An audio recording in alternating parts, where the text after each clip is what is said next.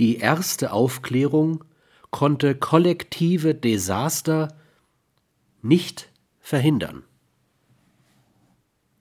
Das vermutlich folgenreichste Versagen der ersten Aufklärung begegnet uns in der Bildung kollektiver Phantome.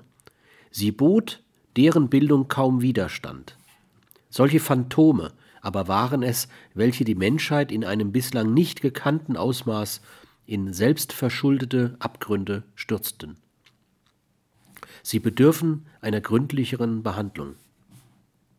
In geschlossenen sozialen Systemen können Kollektivkonstrukte zu Kollektivphantomen entarten. Alle Phantome sind Gebilde menschlicher Einbildungskraft.